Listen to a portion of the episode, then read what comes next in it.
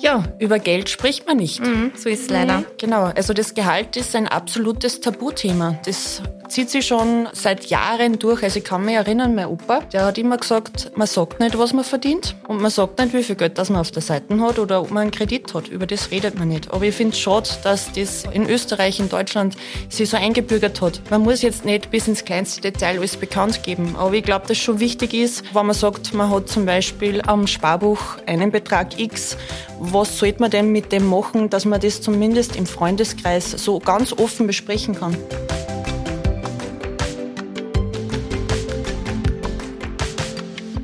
Hallo und herzlich willkommen zu unserem Girl Power Podcast, der regionale Sparkassen-Podcast, der das Investieren und Finanzieren für Frauen zum Erlebnis macht.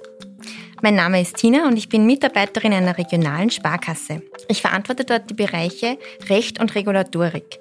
Das ist sowohl die klassische Problemkreditbearbeitung als auch beispielsweise die Wertpapiercompliance.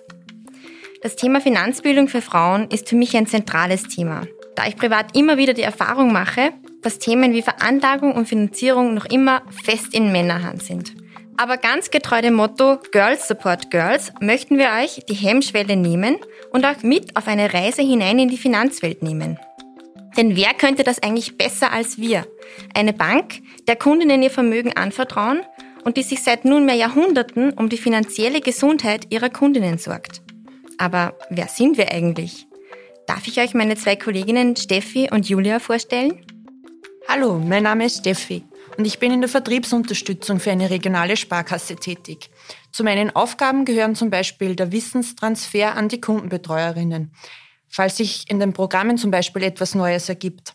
Das ist zum Beispiel bei George, das Internetbanking der Sparkassen und der Erste Bank. Gefühlt fast täglich kann unser Banking wieder neue Dinge, die den Kunden das Geldleben erleichtern und hier sollten wir natürlich immer ein Top-Wissen vermitteln können. Zusätzlich unterstütze ich meine Kollegen, damit der Kunde und die Kundin mit seinem finanziellen Background top aufgestellt ist und für alle Eventualitäten gerüstet ist. Für mich ist ein Standard-Know-how in den Geldangelegenheiten sehr wichtig. Da es leider in den Schulen nicht oder nur zu wenig vermittelt wird, muss man sich durch Bücher, Gespräche mit seinem Bankbetreuer oder zum Beispiel durch einen Podcast, so wie diesen hier, die Grundbasics aufbauen, damit man seine finanzielle Situation arrangieren kann. Hier gilt, so wie bei allen anderen im Leben, mein Top-Leitspruch, Wissen ist Macht. Hallo, ich bin Julia. Auch ich bin, wie ihr euch vielleicht schon denken könnt, in einer regionalen Sparkasse tätig und dies seit nunmehr über acht Jahren. Aktuell kümmere ich mich persönlich um sämtliche Anliegen meiner Kundinnen und Kunden, sei es von Finanzierungen über Veranlagungen bis hin zur finanziellen Absicherung. Eines meiner wichtigsten Anliegen und auch Grund, weshalb ich mich in Zukunft auf diesen Bereich spezialisieren werde, ist es, dass ich meinen Kundinnen und Kunden bewusst machen möchte, dass wenn ihr hart erspartes Geld weiterhin auf den Konten und Sparbüchern einfach nur brach liegt, es schlichtweg zur Geldentwertung kommt. Ich meine, wissen tun wir das ja alle aus den Medien, da wir es Tag ein, Tag aus wieder hören. Aber ist es uns auch bewusst? Ich denke nicht, da wir Österreicher immer wieder als die Sparbuchnation schlechthin bezeichnet werden. So liegen über 40 Prozent unseres Geldvermögens auf Sparbüchern und Konten und nur 16 Prozent sind anderwertig in Anleihen, Aktien und Fonds veranlagt. Der sicherheitsbetonte Österreicher. Immer wieder das Gleiche. Genau. Aber das werden wir dann nur hören, ob das wirklich so sicher ist. Das stimmt, genau. dazu kommen wir später. Und auch zu der Frage, warum das so ist. Ähm, natürlich, in erster Linie ist es mal viel bequemer, wenn ich mir über sowas keine Gedanken machen muss, äh, mich nicht damit beschäftigen muss und da mir ja auch kein unmittelbarer Schaden entsteht oder für mich kein unmittelbarer Schaden erkennbar ist, warum sollte ich dann handeln? Sondern der Schaden ist vermutlich erst wirklich in 10, 15 Jahren zu erkennen. Aus unzähligen Reaktionen meiner Kundinnen weiß ich auch einfach nur zu gut, dass beim ersten Aufeinandertreffen mit dem Wort Wertpapier erstmal ein mulmiges Gefühl entsteht, beziehungsweise dieser Begriff sogar oft Angst hervorruft. Das mhm. sieht man direkt in den Augen dann von den Kunden. Ja. Das ist ein böses Wort. Das stimmt. da aber bekanntlich Angst nur die Unwissenheit ist vor was, was man noch nicht oft genug gemacht hat. Man sieht es oder man erkennt es oft bei kleinen Kindern, äh, die was einfach schnell mal, wenn sie was zum ersten Mal machen, der Mama schreien, ich kann das nicht. das ist einfach wirklich oft auf das zurückzuführen, dass sie nicht wissen, wie das geht. Somit müssen wir es lernen, wissen, wie was funktioniert, um dann handeln zu können. Und je öfter wir das machen, desto selbstsicher werden wir uns dann auch. Und das, glaube ich, ist auch Ziel unseres Podcasts, dass wir einfach sozusagen durch die Finanzbildung, das, durch das Fördern der Finanzbildung, das Vertrauen von Frauen in sich selbst fördern wollen, ähm, um sie dann wirklich dazu befähigen, eigene Entscheidungen treffen zu können in dieser Hinsicht. Und das ist so wichtig, mhm. so über drüber wichtig. Voll super. Und ich freue mich jetzt auch schon voll, dass ich dann dich, Julia, mit meinen Fragen löchern kann. Aber ich habe noch vorher ein kleine, kleines Geheimnis zu lüften. Ähm, und zwar gibt es in jeder Folge einen Finanztipp der Episode. Wir verraten euch aber noch nicht, wann dieser Finanztipp der Episode vorkommt. Bleibt daher dran, es bleibt spannend.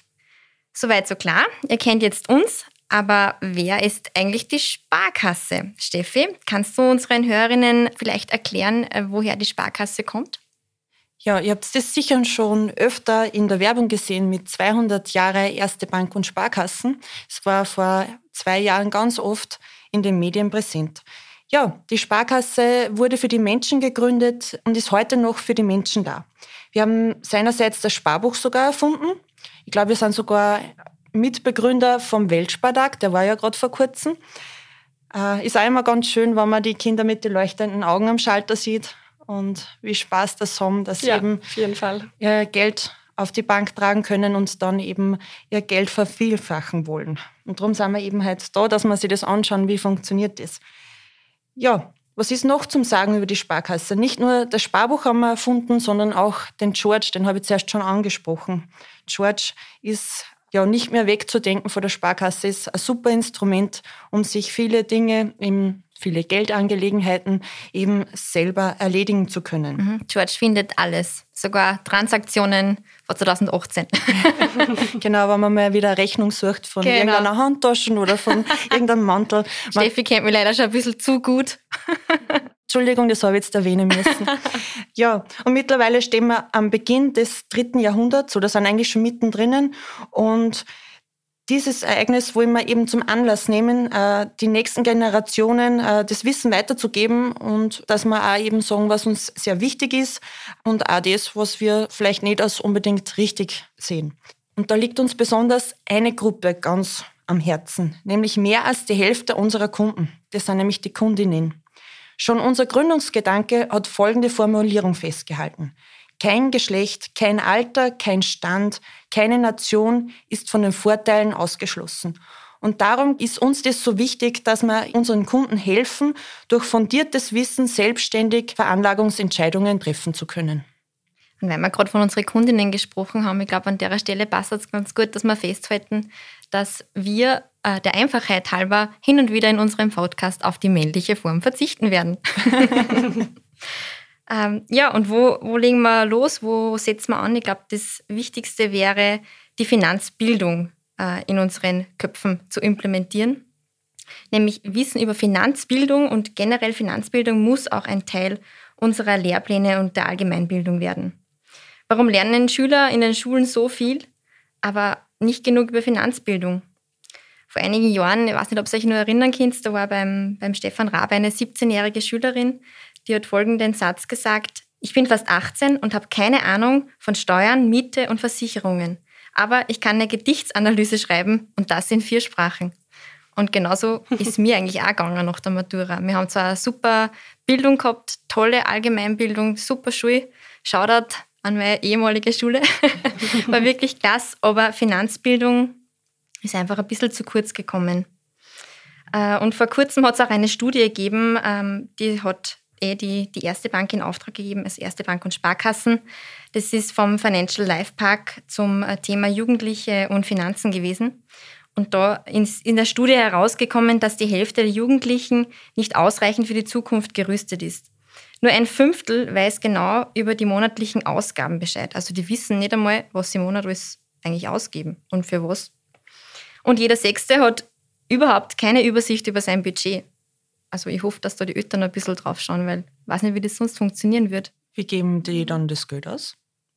Sie werden schon gut ausgeben, aber sie werden nicht wissen, für was. Ja, und jeder Fünfte hat sogar Sorge, dass er sich geborgtes Geld ähm, zwar ausleiht, aber dann nicht zurückzahlen kann. Ja, und leider ähm, verhält sich die Wissensvermittlung für Finanzprodukte genauso in der Schule. Die Kritik, äh, wonach Unterrichtsinhalte nicht genügend auf das Alltagsleben vorbereiten, das ist aus meiner Sicht berechtigt. Schade, dass äh, Schulinhalte in diesem Bereich so wenig alltagstauglich sind. Aber wir gehen das jetzt an und machen euch mit diesem Podcast fit für den Finanzalltag. Und eine Sache habe ich mir auch noch gemerkt aus diesem Bereich. Nur 18 Prozent sprechen zu Hause regelmäßig über Finanzen. Eine traurige Zahl, wenn man bedenkt, dass Bildung momentan eigentlich nur vererbt wird, weil es in der Schule zu wenig Angebot dafür gibt. Weil? Ja, über Geld spricht man nicht. Mhm, so ist es mhm. leider. Genau, also das Gehalt ist ein absolutes Tabuthema. Das zieht sich schon äh, seit Jahren durch. Also ich kann mich erinnern, mein Opa, der hat immer gesagt, man sagt nicht, was man verdient. Und man sagt nicht, wie viel Geld das man auf der Seite hat oder ob man einen Kredit hat. Über das redet man nicht. Aber ich finde es schade, dass das in unserer, ja, in Österreich, in Deutschland sich so eingebürgert hat. Man muss jetzt nicht bis ins kleinste Detail alles bekannt geben. Aber ich glaube, dass schon wichtig ist, äh, wenn man sagt, man hat zum Beispiel ähm, am Sparbuch einen Betrag X. Was sollte man denn mit dem machen, dass man das zumindest im Freundeskreis so ganz offen besprechen kann und das auf keinen Fall ein Tabuthema sein sollte. Man muss jetzt nicht unbedingt an Neid schüren, dass man dann prahlt damit, was man verdient. Aber ich sage mal, man muss nicht ins Detail gehen. Man kann das ja auch sehr oberflächlich behandeln. Und eh, wie du zuerst schon gesagt hast, also bei männlichen Freunden ist das ja oft kein Problem. Das Problem ist immer unter den Damen. Ja, und da habe ich mal einen ganz coolen Tipp gehört. Da kann man das ja allgemein einmal äh, so eine Umfrage im Freundeskreis äh, starten oder vielleicht auch bei ehemaligen Studienkolleginnen eine Umfrage starten oder bei ehemaligen Arbeitskolleginnen. Ähm, und da kann man ja vielleicht auch sagen, was ist denn in dieser Branche üblich? Besonders wenn man Berufseinsteiger ist und jetzt noch nicht weiß, mit welchen Gehaltsvorstellungen man zum Arbeitgeber gehen soll, kann man ja diese einfache und allgemeine Frage, was ist in deiner Branche üblich, stellen. Ich genauso wie du. Genau, ja. Einfach, dass man untereinander ein Gefühl kriegt für Finanzen. Gerade wenn es einem vielleicht wirklich von den Eltern her nicht so mitgegeben worden ist, ist der Austausch unter den Freunden trotzdem immer eigentlich das Wichtigste auch noch. Genau. Girls support Girls. genau so ist es. So, und jetzt sind wir angelangt am Finanztipp der Episode. Wir dürfen unsere Kollegin Margit ins Studio hereinbitten. Margit, bitte nenne uns den Finanztipp der Episode. Vorsorge ist ein Thema, das man gerne vor sich herschiebt. Dabei ist es sinnvoll und wichtig, so früh wie möglich damit zu beginnen. Denn je früher ich starte, umso geringer sind die monatlichen Beträge, die ich dafür aufwenden muss. Es gibt verschiedene Modelle. Wir helfen gerne bei der Entscheidung. Ja, die Frage ist jetzt nur, wie komme ich jetzt zu einem Termin, also zum Kundentermin? Wie mache ich das? Genau, also wir haben natürlich irrsinnig viele verschiedene Möglichkeiten, wie der Kunde mit uns in Kontakt treten kann. In erster Linie einmal kann der Kunde natürlich jederzeit während unseren Öffnungszeiten zu uns persönlich in die Filiale kommen und mit seinem Kundenbetreuer Kontakt aufnehmen oder einen Termin vereinbaren. Dann, wer es ein bisschen bequemer haben möchte, kann natürlich jederzeit telefonisch bei uns anrufen und einen Termin mit dem Kundenbetreuer vereinbaren. Das geht auch rund um die Uhr, also mit unserem 24-Stunden-Service, die was auch die Termine für uns buchen können, ist es immer problemlos möglich. Oder auch digital. Wenn man schon Kunde der Sparkasse ist, steige ich direkt in die George App ein, wähle Kontakt und wähle aus vielen verschiedenen möglichen Terminen mit meinem Kundenbetreuer einfach den für mich am passendsten Termin. Das würde ich machen. Ja, voll perfekt. Am so Wochenende. wie beim Friseur. Da ja. mache ich das auch immer so. Genau. Am Wochenende, wenn es mir einfällt, dass ich nächste Woche irgendwann einmal einen Timeslot habe, dass ich dort hingehen kann. Oder natürlich für jene, die was noch nicht zu unseren Kunden zählen, ist es auch online über die Homepage möglich, indem ich einfach eine Terminanfrage stelle. Kommen da Physiothermine einer, Julia? Über die Homepage? Schon eigentlich, ja. Also es ist dann eine Anfrage an uns und wir nehmen dann Kontakt mit dem Kunden auf. Voll super, voll perfekt. Ja, dann kann ich mir ja schon mal Pensionsvorsorge und einen Beratungstermin dafür bei dir ausmachen. Genau, auf jeden Fall. Apropos Pensionsvorsorge, da muss ich jetzt eine ganz kurze Anekdote erzählen. Äh, ich muss jetzt auch schon wieder einen Shoutout an einen Professor von mir machen, Professor Löschnig. Ähm, das war mein Professor äh, für Arbeitsrecht und in dem Fall auch für Sozialrecht. Und der hat uns einmal in einer Vorlesung gesagt, ihr seid Studenten, bitte geht heim, sprecht mit euren Eltern. Ihr werdet eher später einen Berufseinstieg haben und sollten sich das eure Eltern leisten können, bitte fragt sie, ob sie privat für euch vorsorgen können. Und wenn ihr dann im Berufsleben steht, ist es ja überhaupt kein Problem, dass man die Pensionsvorsorge übernimmt, oder Julia? Genau, also das kann man ganz problemlos dann von das den kann man Eltern dann selber, auf, genau, mhm, also wieder weiterzahlen. Ja, genau. Also wäre eigentlich so als Säugling der erste Besuch in der Sparkasse der beste Zeitpunkt. Das stimmt, da hast du vollkommen recht, Steffi. Ich habe es auch leicht übersehen, also ich bin ein bisschen später eingestiegen, aber ich glaube, es geht sich trotzdem noch ganz gut aus.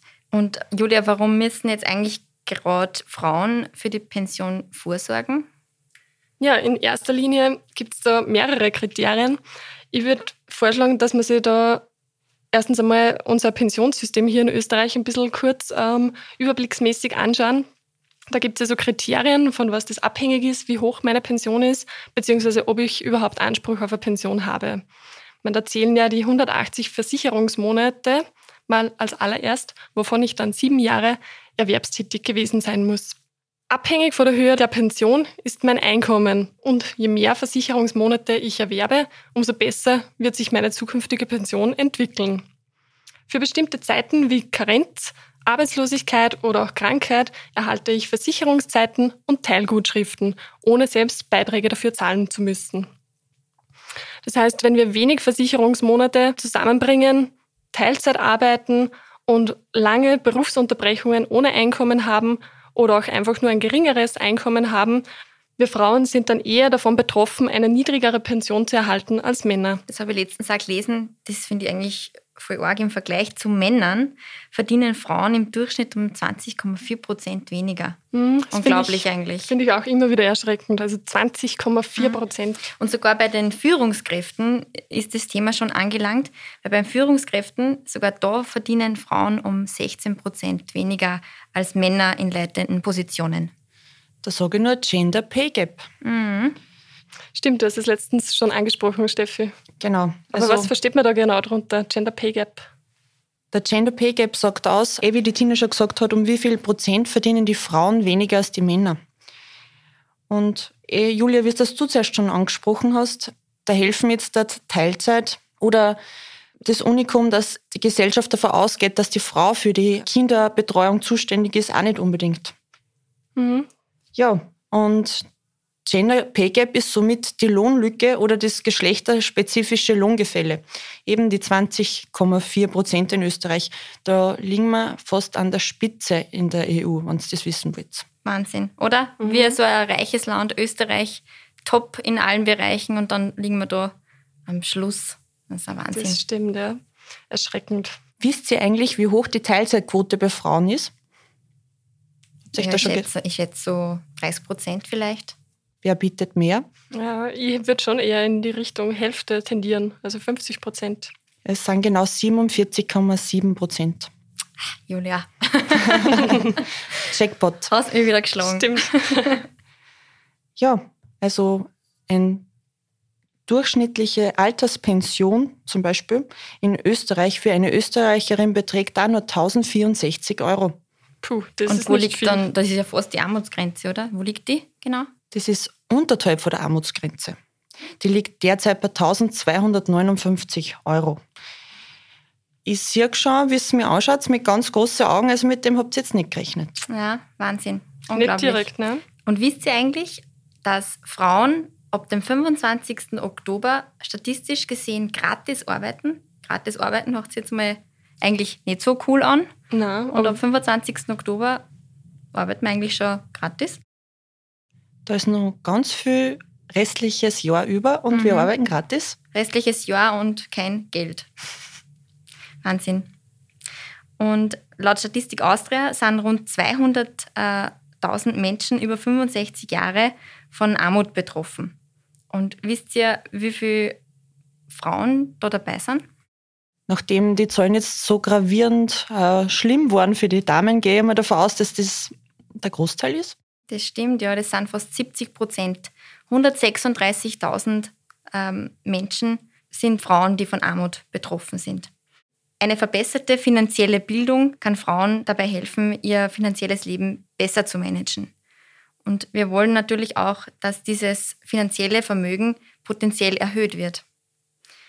In Österreich ist es aber auch so, dass oft die Frau, die sozusagen Schlüsselgewalt hat und die Haushaltsführerin ist. Also Julia, du wirst es wahrscheinlich kennen von deinen Kundenterminen, dass meistens die Frauen das Haushaltsvermögen verwalten. Genau, ja, überwiegend eigentlich schon, ja. Aber die Veranlagung ist weiterhin fest in Männerhand. Ja, also das erkennt man immer wieder. Also Veranlagen selten, dass da wirklich eine Frau aktiv auf uns zukommt und sagt, ich will jetzt was wissen über Börse, über Veranlagung. Es sind mhm. meistens eher die Männer, die was da mutiger sind. Eigentlich schade. Und auch bei älteren Personen fällt mir das ganz oft auf. Die haben keine Bankomatkarte und teilweise auch gar kein eigenes Konto. Ja, genau. Da sieht man einfach schon, dass es sich wirklich von früheren Generationen her durchzieht, dass da immer eher der Mann sozusagen die Hand übers Geld hat und die Frauen eher da hinten ansteht. Aber woran liegt es? Ich glaube trotzdem, dass einfach das mangelnde Finanzwissen, einfach, dass sich die Frau weniger beschäftigt damit, ähm, eine gewisse Scheu hervorruft, was Finanzthemen betrifft. Und dadurch, dass wir Frauen generell eher äh, verstärkt das Sicherheitsbedürfnis in uns haben, sind wir da eher dann tendenziell geneigt, dass man zu der einfacheren Lösung greift, wie zum Beispiel ein Sparbuch oder ein Bausparvertrag. Und somit wird uns das halt dann oft zum Verhängnis, weil die Männer äh, die informieren sich da, die bauen sich einer Wissen auf und genau, warum können wir Frauen? Wir können das doch einfach auch. Mhm. Und jetzt starten wir los und eignen uns das Finanzwissen an. Genau. Ja, und das nächste Mal kämpfen wir uns gemeinsam durch den Investmentdschungel. Aktien, Fonds, ETFs. Was ist das eigentlich? Wir klären euch in der nächsten Folge darüber auf. Daher bleibt dran oder in der Zwischenzeit, wer schon ganz motiviert ist zu handeln, kommt bei uns in der Filiale vorbei, nehmt mit uns Kontakt auf oder abonniert den Podcast, um die nächste Folge nicht zu übersehen und empfehlt uns euren Freunden. Tschüss, bis Tschüss. zum nächsten Mal. Tschüss. Ciao. Dieser Podcast wurde produziert von WePoddit. Der Podcast stellt eine reine Wissensweitergabe und keine Anlage- oder Kaufberatung dar. Es handelt sich um keine Kaufempfehlung für Wertpapierprodukte oder andere banktypische Produkte. Moderatoren, Sprecher und Inhaber dieses Podcasts haften nicht für etwaige Verluste.